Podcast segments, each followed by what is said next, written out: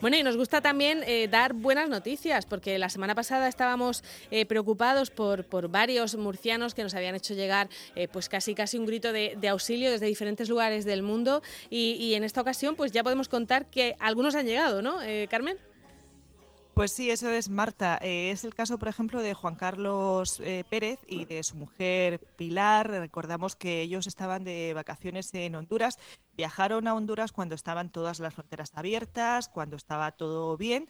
Y pues como muchos españoles y como muchos murcianos se quedaron atrapados allí y pedían pues eh, en ese grito de, de, auxilio el poder regresar a casa. Este fin de semana han podido hacerlo y vamos a saludar a Juan Carlos. Buenos días. Buenos días. Bienvenidos a casa. Hola, buenos días, Juan Carlos. Muchísimas gracias. Muchísimas gracias. Bueno, pues la, bueno cuéntenos. Claro, la pregunta es cómo han conseguido llegar.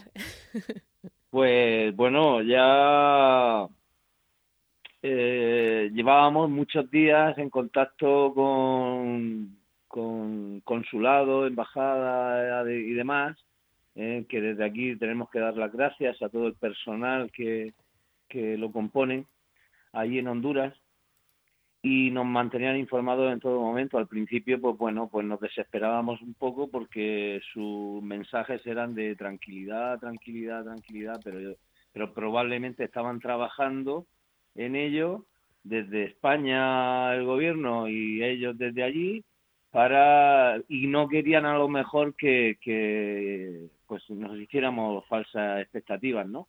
Pero pero bueno, nos pedían tranquilidad, pero seguramente eh, está clarísimo estaban trabajando en, en, la manera, en la forma de, de, de traernos a todos los ciudadanos españoles que estábamos en Centroamérica. ¿Habéis vuelto todos juntos entonces? ¿Os agruparon de alguna manera para utilizar sí. el mismo avión o cómo ha sido? Efectivamente, fletaron un Boeing 747 y que es el avión más grande que hay o uno de los más grandes que hay en el mundo mm, y nos trajeron desde San Pedro Sula, nos reagruparon eh, a ciudadanos de Nicaragua, o sea que estábamos en Nicaragua, Guatemala, eh, El Salvador y Honduras. Uh -huh. eh, ¿Y cómo bueno, ha sido ese viaje parte... de ese viaje parte, de vuelta, Juan Carlos? Bueno, pues una odisea. Y seguramente no, no, no por culpa de nuestro gobierno, sino bueno, pues por los medios que, de que se dispone allí en un país como Honduras, pues eh, nos recogieron en un muelle, si se puede llamar así, de un puerto de Roatán, que era la isla donde estábamos nosotros, un buque eh, de la Armada que eso era un barco, un carguero confiscado en, la, en alguna operación antidroga, eh, que no era preparado para pasajeros, pues nos recogieron desde allí, fuimos mmm, un viaje eh, tremendo desde Roatán a Utila, que es otra isla que hay cerca, y desde Utila hasta La Ceiba, que es ya el continente, eh, ya es una ciudad del continente en Honduras, eh, que yo estaba midiendo la distancia y hay unas 48 millas eh, y tardamos unas 12 horas bueno. en un barco en un barco que no estaba habilitado para personas. Y ahí nos, nos hacinaron a unos 40 españoles y algún europeo. Nos hacinaron ahí de cualquier manera, al sol, sin agua, sin comida, sin nada, eh, solamente nos avisaron que, bueno, pues que fuéramos preparados con protectores solares y que nos lleváramos agua, porque, y, y claro, nosotros, pues, bueno, pues así lo hicimos, pero claro, después de 12 horas el agua, imagínate cómo estaba. Claro, no, no, te, no, te, imaginabas que hubiera, que hubiera hecho falta tanta, pero bueno, me imagino que después de lo mal que lo habéis pasado y de la incertidumbre, eh, lo, eh, eso ya se os queda en el recuerdo como, como un mal rato, ¿no? Porque eh, después llegasteis a ese punto, después de 12 horas en, en barco, y, y, ya os metieron en un avión directamente o todavía pasasteis no, más penalidades. Después, después de las 12 horas en barco, que salimos de noche a las 7 de la mañana, y volvimos eh, a las 7 de la tarde de, de, del mismo día. Eh, nos subieron, bueno, nos recibió eh, Guardia Civil de Embajada en, en, Honduras, con, bueno, pues eh, ya allí nos dieron uno, bueno, una pequeña galletas eh, para que nos repusiéramos, agua, zumos, y nos trataron de maravilla.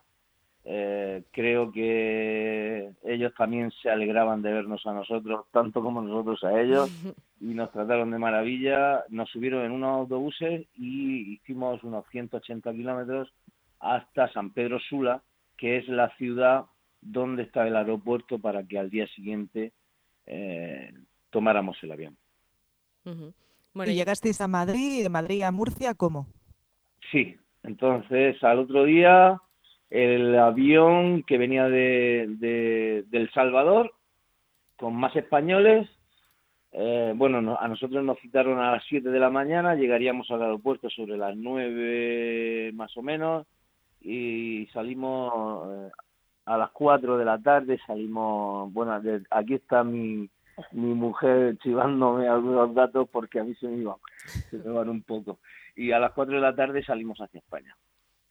Eh, llegamos a Madrid a las eh, nueve, nueve y pico, diez de la mañana y de allí pues el coche que lo teníamos allí y, y para Murcia a mediodía, tres y media, cuatro de la tarde, estamos en Murcia. Madre mía, ¿y besasteis el suelo o algo al llegar?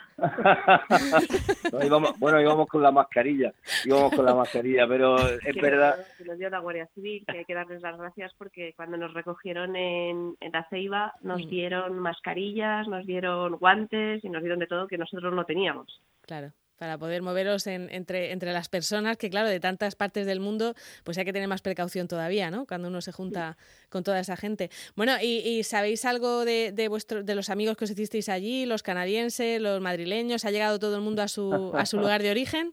Sí, sí, todo nuestro grupo estamos, además, todavía somos amigos todo el año y buceamos todo el año.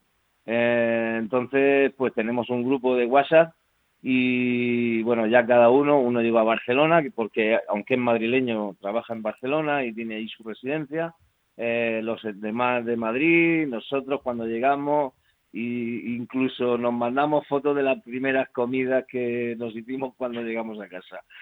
¿Qué comisteis? ¿Qué fue? ¿Qué fue esa primera comida? Nosotros, no te lo vas a creer. A ver una tortilla española. Muy bien, Oye, eso es lo que hay que hacer. Y una marinera. Y una marinera imprescindible. Y una marinera, efectivamente. ¿Tenéis que estar en, cuarentena o en aislamiento ahora? ¿Os han dicho qué tenéis que hacer? Sí, claro, yo en el momento que, bueno, pues tomamos tierra, yo llamé a mi jefe y, le dije que ya estaba a disposición de, de bueno de, la, de, mi trabajo para cuando ellos lo consideraran. Me dijeron que aparte que seguramente eh, me tomaría 15 días de, cuarentena, digamos, y, empezaría a trabajar al, al, día, o sea, Sí, si no, hay síntomas, pues en un par de semanas vuelves al trabajo porque tú eres uno de los que tiene un trabajo esencial, que todavía eh, hay que seguir trabajando. Sí, sí, sí, sí, yo sí, yo tengo que trabajar. Muy bien. Pues Juan Carlos Pilar, nos alegramos mucho de que, de que hayáis conseguido. Oye, por cierto, ¿fuisteis con los de supervivientes o esos se han quedado allí? Estoy desconectada. No, ni, idea. Se quedaron allí. se quedaron allí Sí, creo que vino con nosotros eh, algún expulsado. De todas formas, es que no, como no los conocemos, tampoco, tampoco lo vimos, pero nos dijeron que no sé si uno de los expulsados sí que venían en nuestro vuelo. Claro, es que éramos 400 personas en ese avión. Ya, ya, ya. Así que como para ver a alguien. Estábamos todos deseando salir del avión. Que siguen, que siguen con el programa. Bueno, ellos, ellos sabrán. ellos sabrán. Bueno, pues Juan Carlos, Pilar, muchísimas gracias y, en fin, que cuidaros, ¿eh? que, que ahora hay que seguir ayudando aquí en, en España. Muchísimas gracias, de verdad. ¿eh? Muchísimas gracias. y muchas gracias a todos. Adiós. Adiós. Gracias. Todos los pueblos y ciudades de nuestra región están en Onda Regional.